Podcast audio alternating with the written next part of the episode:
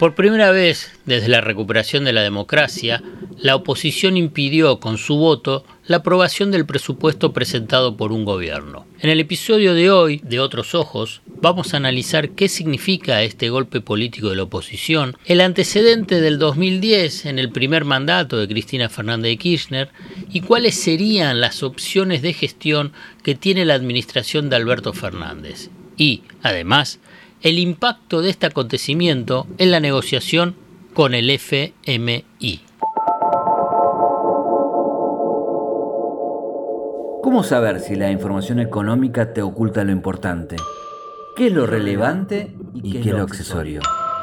¿Qué hay debajo de una superficie en la que solo se ven dudas, miedos e incertidumbres? El desafío es entender para no confundir, descubrir para no engañar. En definitiva, mirar de otra manera lo importante de cada día, acerca de lo que sucede en el fascinante mundo de la economía política. La invitación es que te arrojes sin prejuicios a escuchar otros ojos, otros ojos, otros ojos. Puede ser que así la venda que oscurece se empiece a aflojar. Empecemos por algo básico. El presupuesto nacional pasa por distintas etapas, antes, durante y después de lo que se denomina ejercicio fiscal.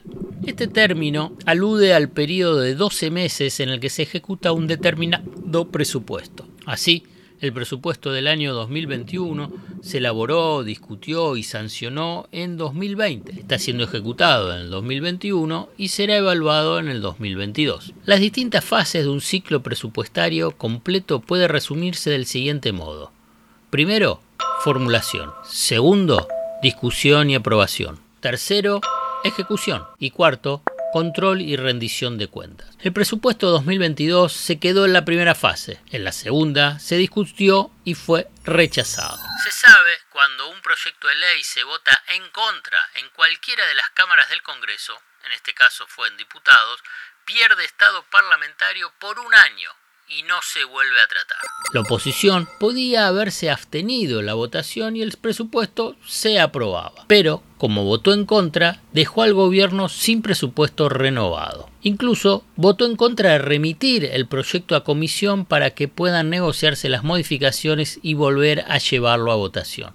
Ante este escenario de no contar con el presupuesto aprobado del año próximo, el Poder Ejecutivo puede aplicar el presupuesto del año pasado, modificarlo por un decreto de necesidad y urgencia y reasignar partidas con simples resoluciones de jefe de gabinete. Es decir, que el argumento de la oposición acerca de que la subestimación del dato de crecimiento presentado por el ministro Martín Guzmán derivaría en el manejo discrecional de recursos adicionales por parte del Ejecutivo se desmorona, porque al rechazar de plano todo el presupuesto, la discrecionalidad del Poder Ejecutivo pasa a ser muchísimo mayor, más bien, pasa a ser de total discrecionalidad. Este fue el resultado en la práctica de una movida opositora bastante similar que sucedió en el 2010, cuando el denominado Grupo A de la oposición no habilitó la posibilidad de la discusión del presupuesto 2011 en el recinto,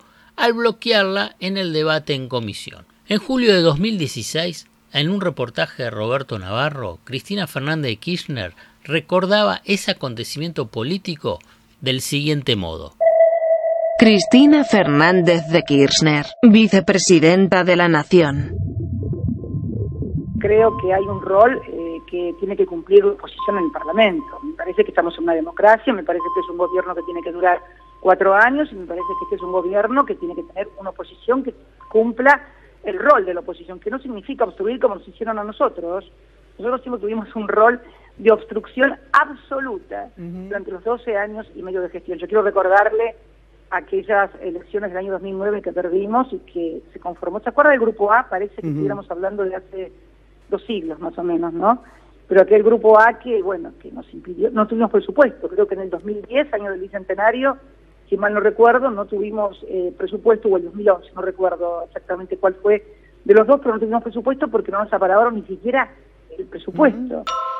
¿Cuál es la principal diferencia entre el bloqueo político opositor del 2010 al ejercido en la actualidad con el presupuesto 2022? Que el bloqueo del 2010 tuvo impacto solamente a nivel local, puesto que la economía argentina estaba en un proceso de desendeudamiento con el sector privado y no había ninguna instancia de negociación de deuda con el FMI. En cambio, ahora el impacto político no es solo local, sino que fundamentalmente tiene su importancia en el efecto sobre la instancia final de refinanciación de una deuda impagable con el FMI que, como saben los seguidores de este podcast, en un episodio pasado, destacamos que quienes son los dueños del FMI son las potencias económicas, de las cuales Estados Unidos es el país que tiene el dominio en ese grupo de dueños del fondo. Por lo tanto, el golpe no se limita al contenido del presupuesto 2022,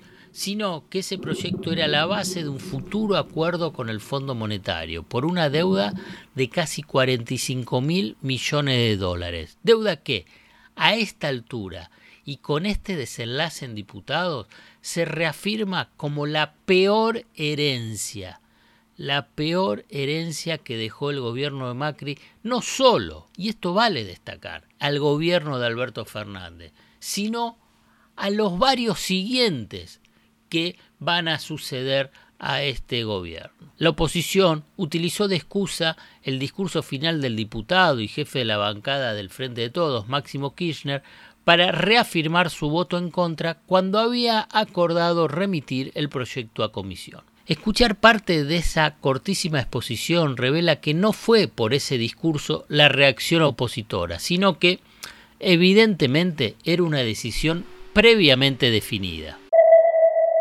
Máximo Kirchner, diputado del Frente de Todos.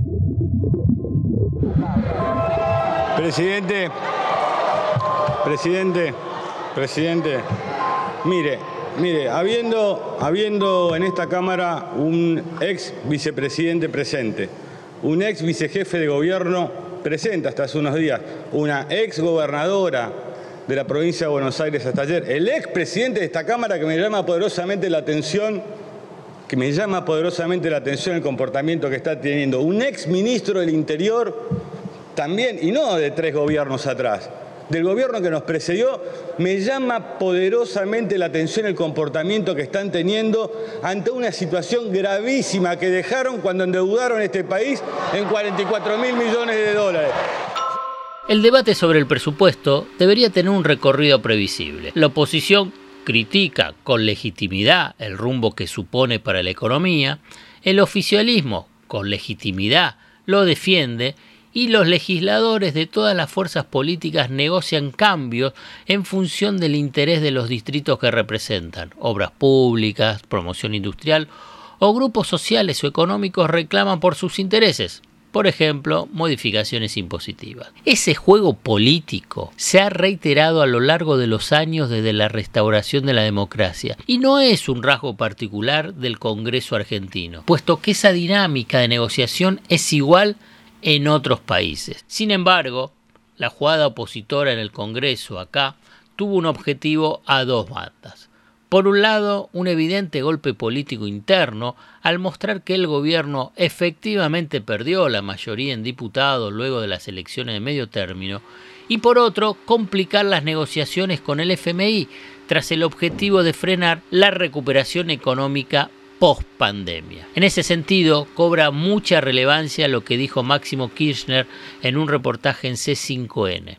Aseguró que el ministro Martín Guzmán le comentó que un economista de la oposición, que hoy es diputado, fue a Washington a reunirse con técnicos del FMI para entorpecer el acuerdo. Y Kirchner contó que Guzmán le pidió que hablara con él y Máximo Kirchner le contestó que no habla con argentinos que van a hablar mal del país a Estados Unidos. En el episodio de Otros Ojos del viernes, sobre el estallido del 19 y 20 de diciembre recordábamos el recorrido de Caballo e indicamos que una de sus paradas en ese tránsito como uno de los principales responsables de la crisis argentina fue su viaje a Washington para frenar desembolso del Banco Mundial y el FMI al gobierno de Alfonsín, lo que precipitó la debacle de ese gobierno. Para cerrar, una reflexión. Aunque suene extraño, o mejor dicho, insólito, la realidad política y económica argentina